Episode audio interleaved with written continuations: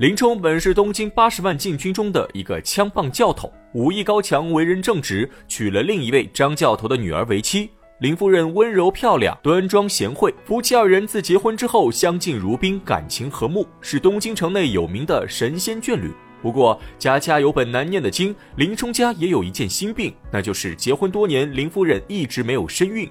林夫人日夜都想着为林冲延续香火，因此选了一个良道吉日，她带着林冲和侍女锦儿一起去寺庙烧香祈愿，希望能早日添丁生子。三人走到寺庙前，林冲看到旁边有一座戏院，便起了看戏的心思。于是他让锦儿陪着林夫人去上香，自己和好友陆谦一起去戏院看戏。二人正看得兴起，只见侍女锦儿慌慌张张跑来。原来林夫人和锦儿去上香，结果在寺庙门口遇到一帮泼皮。领头的一个官二代见林夫人长得漂亮，便指挥手下将林夫人围住调戏。林夫人急忙派锦儿去找林冲。林冲听后心中大怒，一路疾行赶到寺庙门口，看到自己妻子被一群无赖围在中央，动手动脚。林冲气得双眼发红，直接冲上去打翻几个手下。抓住领头的，正要下手，却被陆谦死死拦住。陆谦已经认出领头之人的来历并不简单，此人正是高衙内。那高衙内又是何人？这要从高俅说起。高俅当了太尉之后，一直没有孩子，于是认养了一个叔叔家的儿子，就是这个高衙内。高衙内本是高俅的叔伯兄弟，但为了荣华富贵，昧着良心认高俅当了义父。高衙内本就是一个地痞无赖，有了高俅撑腰，他更加嚣张跋扈，在东京横行霸道，无人敢拦。而高衙内和曹操一样，有一个特殊癖好，那就是最喜欢人妻，尤其喜欢调戏良家妇女，因此京城人给他起了个外号叫“花花太岁”。这天，他来到寺庙闲逛，看到林冲的妻子被迷得神魂颠倒，这才起了色心。高俅是林冲的顶头上司，林冲对高俅的家世也颇有了解。认出是高衙内后，林冲不敢再动手，而高衙内却仗着有高俅撑腰，站在原地对林冲破口大骂。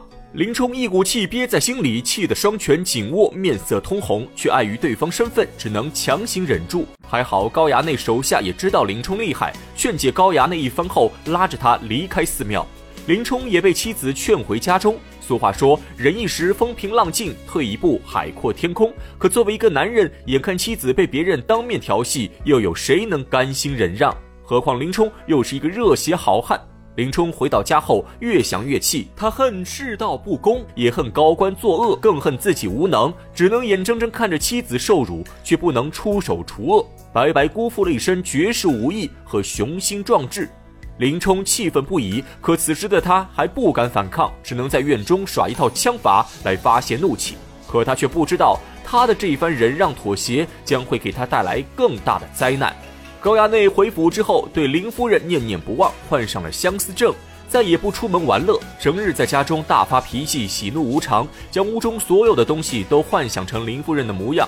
抱住一件衣服都能亲半天，倒是少了许多作恶的机会。此时有一个机灵的手下，叫做前鸟头富安，看出了高衙内的心思，于是给他出了一条计策。原来林冲有一个知己好友，就是一起去看戏的陆谦，二人平时无话不谈，情同手足。陆谦承蒙高俅提拔，进入太尉府当了一名虞侯。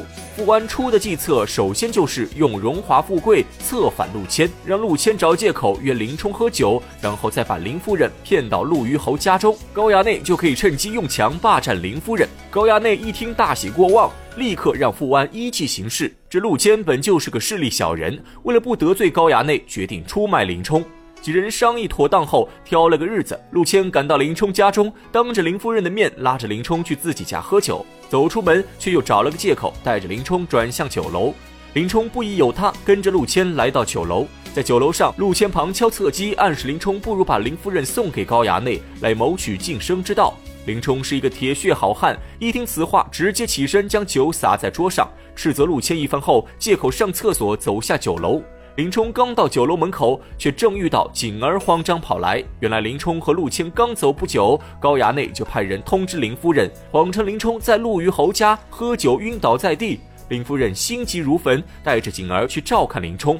高衙内把林夫人诱骗进陆虞侯家，便吩咐手下赶走锦儿，自己关上房门，对林夫人欲行不轨。锦儿聪明伶俐，知道情况不妙，赶紧跑来寻找林冲。林冲听后，急忙带着锦儿赶到陆虞侯家，一脚踹开院门，正听到妻子在楼上大喊救命。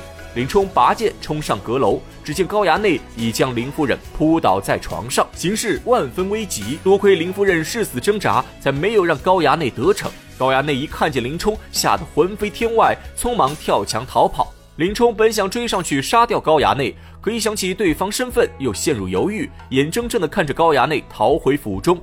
林冲怒火攻心，又去找陆谦算账。陆谦知道计划败露，吓得一路跑进太尉府，躲在里面再也不出来。林冲又急又气，有心想冲进去将陆谦和高衙内全部杀掉，可又惧怕高俅的势力，只能拿刀站在太尉府外暗生闷气。高衙内逃回太尉府后，知道林冲肯定不会善罢甘休，心中一动，想出一计。他砸晕手下，将手下的血涂到自己脸上。等高俅回来后，高衙内拉着高俅一番哭诉，诬陷林冲，辱骂高俅。高俅虽然明知道高衙内谎话连篇，可他疼爱义子，再加上林冲只是一个小小教头，高俅也不将他放在眼中，便招来富安和陆谦二人商量如何设计陷害林冲。富安和陆谦本就是两个阴险小人，一碰头便想出一条毒计。为了稳住林冲，他们让高俅先召来林冲的岳父张教头，告诉他近日会亲自召见林冲，当着他的面严惩高衙内，还林冲一个公道。张教头信以为真，将此话说给林冲。林冲不知是计，跟着岳父返回家中，只等着高俅处理此事。谁知一连过了数日，高俅府上再无动静，林冲心烦不已，找来岳父一起商量。二人正在集市上边走边聊，只听到旁边有一个汉子大喊卖刀。在路过林冲身边时，卖刀汉子故意弹出宝刀，刀光折射到林冲脸上。林冲心头一震，转身喊住卖刀汉子。他感觉出这把刀并非凡品，让汉子把刀交给自己查验一番。林冲接过宝刀，一把拔出，只听到一阵龙吟之声。再看这把刀的刀身，青光夺目，气象纵横，确实是一把世间罕见的宝刀。林冲本就是习武之人，对这些名剑宝刀最为喜欢，当下便与汉子讨价还价，最终以一千贯钱买下这口宝刀。林冲捧着宝刀欣喜若狂，他想起高俅府中也有一口宝刀，但从来不肯让别人看。林冲早就心痒难耐，如今自己也得了这一口宝刀，他还想着改日要与高俅比刀。林冲欢喜之下，早将心中愁闷抛到九霄云外。俗话说：“祸兮福所倚，福兮祸所伏。”林冲手中的这把宝刀，却正是他日后牢狱之灾的罪魁祸首。